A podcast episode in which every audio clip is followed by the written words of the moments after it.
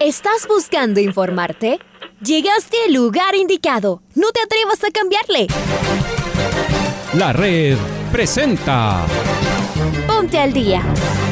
Información deportiva al instante sobre la actualidad de los equipos ecuatorianos muchos goles y el drama que tanto disfrutamos. Los albos se pusieron en ventaja con doblete de Adolfo Muñoz. La Libertadores Femenina cuenta con sus 16 equipos. Con la conducción de los periodistas de la red, Raúl el Profe Chávez y Andrés del Pichón Villamarín. Mucha información que contarles aquí en 102.1 FM. El microciclo de la selección que arranca el día de hoy.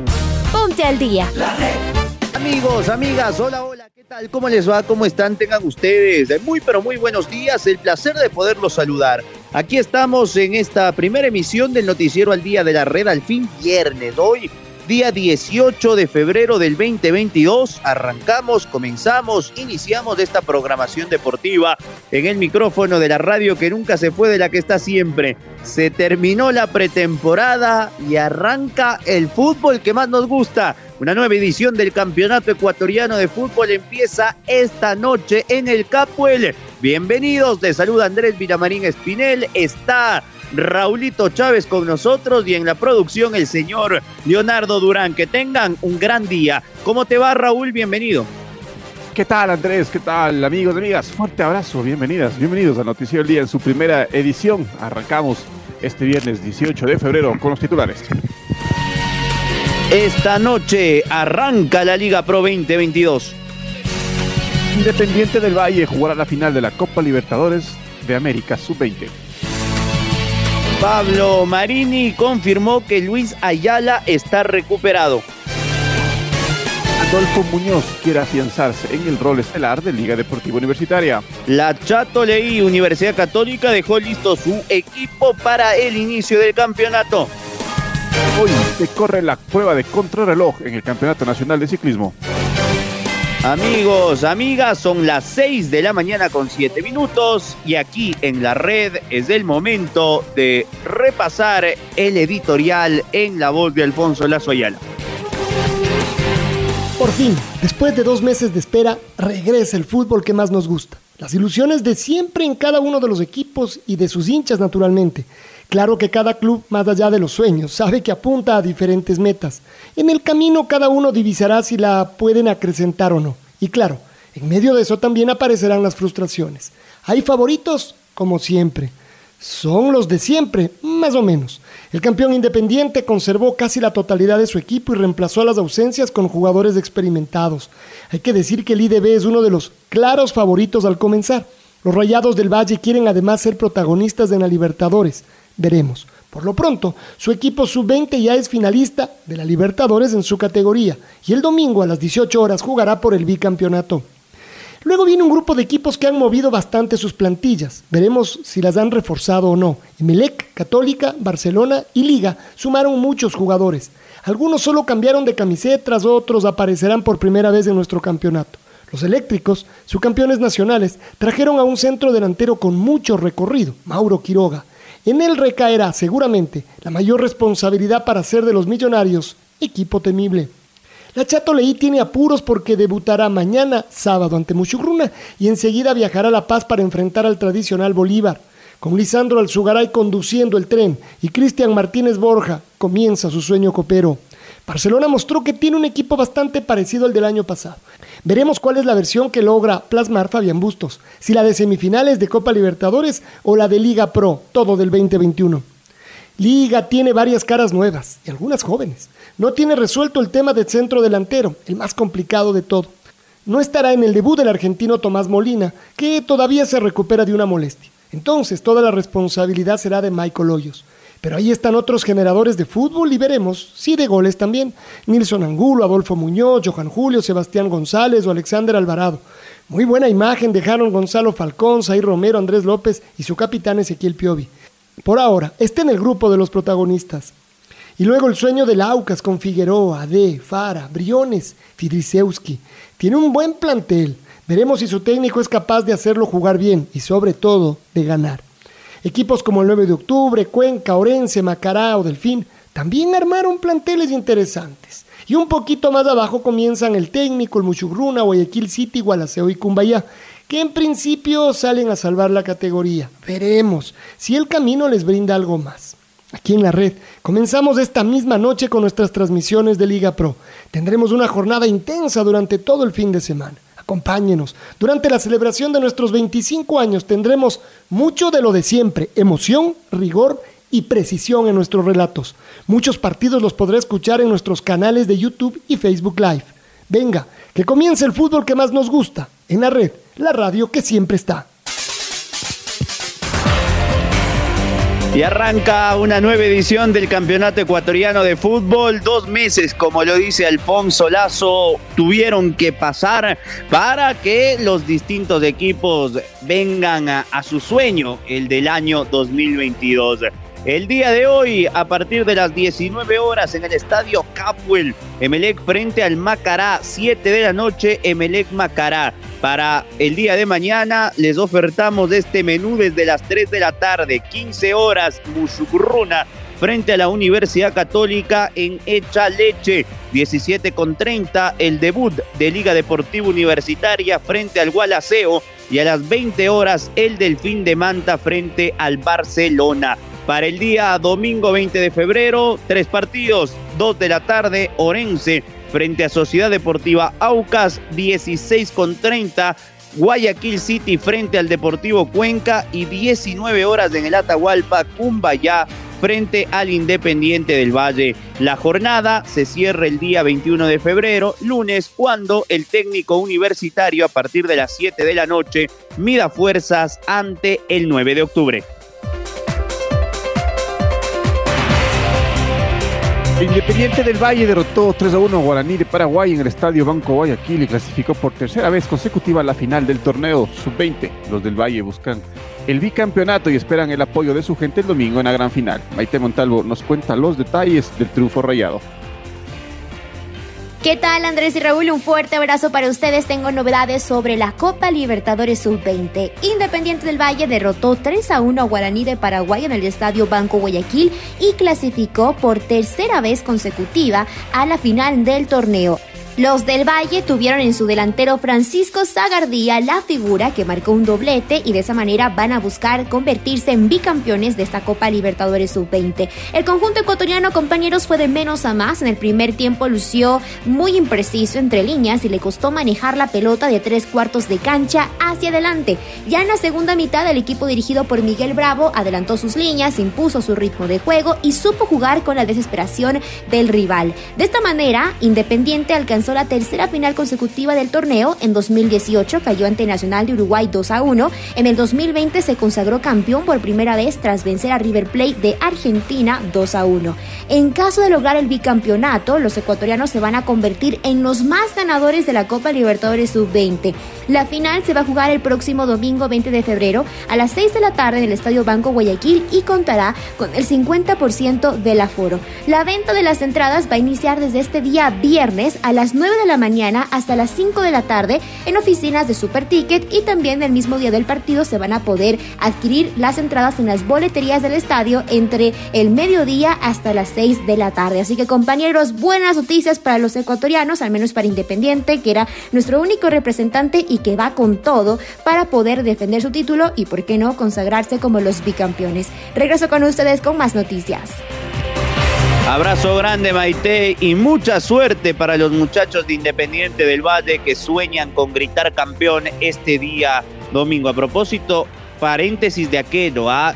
la dirigencia de Independiente pedirá que el partido de la categoría de mayores, y lo va a pedir hoy de forma oficial a Liga Pro, el duelo entre Independiente y Cumbayá, se lo pueda adelantar para que no se junten los partidos de las dos categorías. ¿ah? Evidentemente son distintas organizaciones, pero la intención es aquella que se modifique el día o el horario del partido de Cumbayá frente a Independiente del Valle. Veamos de qué es lo que dice la televisión y por ende la Liga Pro. Vamos ahora sí con Liga Deportiva Universitaria. 8 dólares costará la general para el debut entre Liga y Gualaceo. 12 dólares la tribuna oriental, 15 dólares la tribuna occidental, 25 dólares del palco oriental, 30 dólares el palco occidental. Las entradas se empiezan a vender el mismo día sábado, día del partido. Hasta hoy las eh, tarjetas liguistas podrán ser renovadas o adquiridas para esta nueva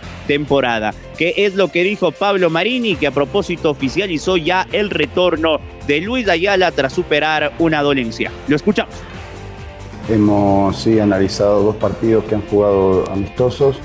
Eh, vimos un equipo muy fuerte, muy agresivo, muy aguerrido, con muy buen juego aéreo eh, obviamente, en base a eso, esta semana sí eh, trabajamos mucho en los errores que cometimos en los partidos amistosos que tuvimos y fortalecer lo que veníamos haciendo bien, de manera de llegar muy bien al, sábado y obviamente eh, empezar el torneo ganando, que es lo que buscamos todos, sabiendo que vamos a tener enfrente un rival muy duro. Bueno, en primera instancia se renovó el plantel, eh, se purificó, a mi criterio obviamente se mejoró de acuerdo a las necesidades que, teníamos nosotros como cuerpo técnico y que siempre, la verdad, lo digo en privado y lo voy a hacer público, el agradecimiento a, Esteban, al DOC, a, toda la comisión de, poder fortalecer el equipo con los jugadores que nosotros solicitamos. Y en base a eso se mejoró mucho la estructura del juego, lo que se estaba haciendo bien en forma continua, de presionar, de tener posesión, de tener movilidad, se sigue fortaleciendo, estamos muy bien. Eh, obviamente siempre hay que corregir errores, nos hicieron un par de goles de balón detenido, tenemos que mejorar esa posición y sabiendo que hoy tenemos un rival que tiene muy buena altura para, para eh, como arma de ataque, así que tenemos que reforzar esa, esa parte del juego que nos quedó en deuda. Después todo lo demás estamos muy bien, muy sólidos y muy eh, convencidos e ilusionados de que vamos a tener un año excelente. Seguimos de la tienda universitaria porque Adolfo Muñoz comentó ante los medios que se siente bien y está listo para el debut en el torneo nacional. Eh, bueno, contento, eh, me siento muy bien. En general el equipo se siente bien, lo hemos demostrado en todos los partidos amistosos. Hemos hecho una buena pretemporada. Eso se ha reflejado en cada partido que hemos hecho. Yo creo que el equipo ha venido de menos a más, demostrando la idea que quiere el profe. La estamos adaptando. Yo creo que este fin de semana vamos a estar muy bien. El día sábado vamos a ir con todo, sabiendo que ya es un partido oficial y que tenemos que arrancar ganando los tres puntos. Es un equipo competitivo, han venido gente nueva, gente de calidad y gente que el profe ve que está para la idea que él quiere. Yo creo que para mí en lo personal va a ser muy duro eh, ganarme el puesto y lo voy haciendo día a día. Cada entrenamiento, cada partido que juego, sé que me estoy jugando el puesto. Y nada, ahorita hemos trabajado duro, este, todos nos estamos acoplando, los nuevos también que han llegado se están adaptando bien y nada, el profe va a definir el equipo que, va a arrancar el, primer partido. Y en lo personal, sí, este año va a ser muy duro, creo que tengo los objetivos claros, los objetivos individuales y también grupalmente. Va a ser un gran año por todo lo que hemos hecho ahorita en esta pretemporada. Estamos con esa confianza para poder arrancar muy bien el campeonato. Eh, bueno, como ustedes han visto, eh, me, he jugado en los dos lados, eh, por izquierda, por derecha, y bueno, el profe nos pide siempre a los de adelante que, nos, que rotemos bastante, que por ahí aparezca por izquierda, por el centro, en todo el frente de ataque. Eso nos ha ayudado bastante a los que estamos jugando adelante, tener esa rotación, esa movilidad que siempre me ha gustado hacer. Eh, ponerme del lado izquierdo, del lado derecho, a, a veces aparecer tipo 9. Creo que eso me ha ayudado para también llegar a hacer goles.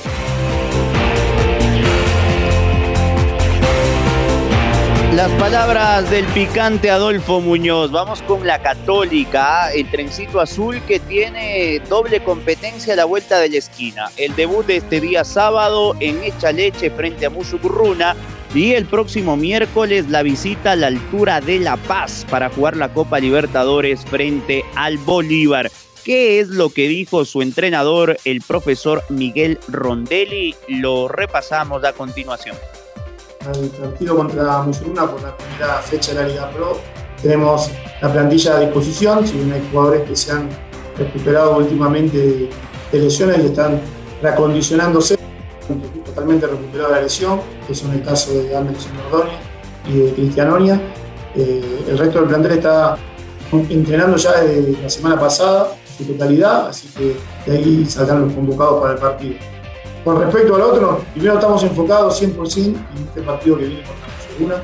Nosotros vamos siempre, el año pasado, hemos ido partido a partido. Si bien tenemos ya planificada la logística, ayer se definió que el viaje definitivamente es a Bolivia. Ayer no sabíamos a, qué, a de los dos países iba, iba a ser. Tenemos ya armado la logística, acabamos de terminar los últimos detalles. Entonces la idea es, una vez terminado el partido con Musuruna, ya recién ahí empezar a pensar en los entrenamientos para el partido con, Bolivia, con el, Bolívar de La Paz. Está planificado que después del partido están siendo jugadores que recuperen el próximo día. A partir de ahí ya viajar a Bolivia para mandarnos a la ciudad, al viaje de la pelota, ya pensar en ese partido. Pero primero, lo primero, primero tenemos el partido de Musuruna y en eso estamos, concentrados 100% en eso. El equipo boliviano, así como de Guayaquil nosotros como juego técnico ya tenemos información, hemos visto partidos, hemos analizado partidos, hemos analizado comportamientos y conducta de juego. Lo hemos hecho tanto con Bolívar, con Lara, con y te digo, hasta Guayaquil City. Eh, pero lo importante es concentrarse partido a partido. Y esa es una función que tenemos nosotros como cuerpo técnico, de ir analizando y estudiando los futuros rivales, en base a eso diagramar la semana de entrenamiento. Nosotros cuando arrancó la pretemporada, con los jugadores nos propusimos un objetivo. Y ese objetivo es ser el mejor equipo del Ecuador.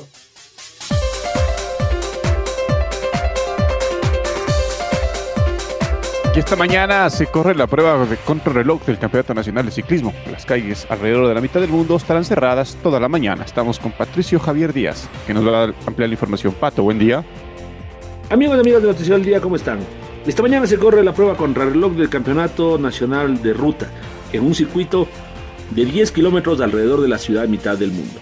Vale la pena recordar a las personas que transitan por ese sector que la autopista eh, Manuel Córdoba Galarza o la ex autopista Manuel Córdoba Galarza estará cerrada desde las 7 de la mañana y hasta las 13 horas durante el desarrollo de esta competencia. En cuanto tiene que ver a la salida, los eh, ciclistas de la categoría élite varones partirán a partir de las 11 de la mañana, siendo los últimos Santiago Montenegro a las 11 y 5, Richard Carapaz a las 11 y 6 y Jorge Montenegro a las 11 y 7 minutos. El circuito es de 10 kilómetros y cada uno de los participantes tendrán que dar cuatro vueltas a la máxima velocidad para tratar de ganar esta prueba, eh, que es la antesala del, eh, de la prueba que se correrá el día domingo alrededor del Estadio Olímpico Atahualpa en un circuito urbano en donde también estará nuestro medallista olímpico Richard Carapaz. A propósito de el domingo, las calles de alrededor del Estadio Olímpico Atahualpa, el Loyal Faro, la 6 de diciembre, la República, parte de la América, las Naciones Unidas y las Chiris estarán cerradas desde las 7 de la mañana y hasta la 1 de la tarde. Para el Noticiero del Día informó Patricio Javier Díaz. Bueno, a tomar entonces apuntes de lo que nos acaba de contar el pato con el cierre de las vías. Vamos con Byron Guamá, que habla sobre el Campeonato Nacional de Ciclismo. Lo escuchamos a nuestro deportista. Hablamos del Campeonato Nacional de Ciclismo, ¿cómo, de ruta, perdón, ¿cómo lo, cómo lo vas a encarar? Eh, bueno, creo que no al 100%, eh, pues luego de la caída que tuvimos en la Vuelta al Ecuador no nos hemos recuperado aún como quisiéramos. ¿Qué, la muñeca? Eh, tenía dislocación de hombro y fisura en la escápula, así que hemos ido recuperando bastante. Ya, pero ya aún así terminaste. Tocaba, ¿no? Estaba en el podio de la, de la vuelta, quería terminar de la mejor manera y pues por eso ha sido el dolor de, los dos últimos días ¿no? de la vuelta. Creo que el día que llegó a Cayambe había muchos sentimientos. Llegar a casa, eh, buscar ese título, pero pues luchamos hasta el final. ¿no? Y, ahorita, eh, pues como digo, no, no estoy como quisiera para el campeonato, pero siempre da muchas ilusiones eh, por todo el trabajo que hemos venido haciendo con mis compañeros la familia siempre el apoyo que hemos tenido de ellos, así que el domingo pues trataremos de dar lo mejor de nosotros. Pero ya la lesión está superada. ¿O no todavía? o sea, al, decir que no estás recuperado al 100%, ¿quiere decir que todavía tienes algún rezago de dolor o, es solamente la parte física? Sí, tengo un poco de dolor en el, eh, en el hombro todavía. Eh, sigo haciendo un poco de, de rehabilitación, así que que ese dolor pues esperamos que ese día no moleste mucho y poder, poder aportar y disfrutar, ¿no? Disfrutar de ese nacional que sabemos que va a estar muy, muy duro, muy exigente. Y si por ahí podemos estar en el podio, pues bienvenido sea. ¿Y la muñeca?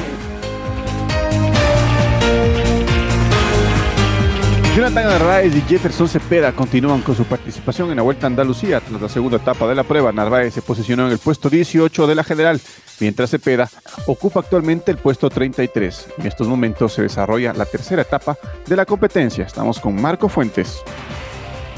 ¿Qué tal Andrés? Raúl, amigos y amigas, qué gusto saludar con ustedes a través eh, de la red. En efecto, el día de ayer se desarrolló la segunda etapa de la competencia denominada Vuelta Ciclística Andalucía Ruta del Sol 2022, que tiene en esta edición presencia ecuatoriana por partida doble con eh, los tricolores de Jonathan Narváez de Lineos y Jefferson Cepeda del Team Caja Rural. En esta segunda etapa se recorrieron 150.6 kilómetros entre la localidad malagueña de Archidona y la jigense Alcalá de la Real. Una etapa que finalmente fue conquistada por el italiano Alessandro Covi del Team Emirates quien arribó a la meta por delante de los colombianos Miguel Ángel López de la Astana, Kazajistán, e Iván Ramiro Sosa del Movistar, quienes fueron segundo y tercero respectivamente. Además, hay que recordar que en el caso de los ecuatorianos, Jonathan Narváez, el ciclista de Lineos Grenadiers, arribó en el puesto 18 a 13 segundos del eh, puntero de la clasificación, mientras que Jefferson Cepeda llegó en el puesto 36 de la etapa a 39 segundos. Esto traducido a la clasificación general tiene hoy por hoy como líder a Alessandro Covi del Emirates con 9 horas 15 minutos 1 segundo de tiempo acumulado. El segundo es el español del Burgos, Ander Okamica, a 5 segundos de la punta. Y tercero es Miguel Ángel López de la Astana a 8 segundos. Los ecuatorianos, eh, por su parte, Jonathan Narváez en la general mantiene el puesto 18, mejoró algunas posiciones y se estableció a 19 segundos del primer lugar, mientras que Cepeda, Jefferson Cepeda, cayó un par de puestos hasta la clasificación 33 a 45 segundos de Kobe, quien hoy por hoy es quien lidera la clasificación. ¿Qué nos espera el día de hoy? Un recorrido de tercera etapa entre las localidades de Lucena y Otura con 152.6 kilómetros en el cual estarán una vez más en competencia tanto Narváez como Cepeda. Esto es lo que les podemos informar a esta hora. Amigos y amigas, que tengan una excelente jornada a través de la red. Nosotros nos reencontramos más adelante. Un abrazo grande para todos. Ahora ya estás al día junto a nosotros. La red presentó Ponte al día. Informativo completo sobre la actualidad del fútbol que más nos gusta, en donde estés y a la hora que tú quieras. Quédate conectado con nosotros en las redes de la red. Síguenos como arroba la red Ecuador y no te pierdas los detalles del deporte minuto a minuto. Escúchanos en vivo en TuneIn y en los 102.1 FM en Quito. ¡Te esperamos!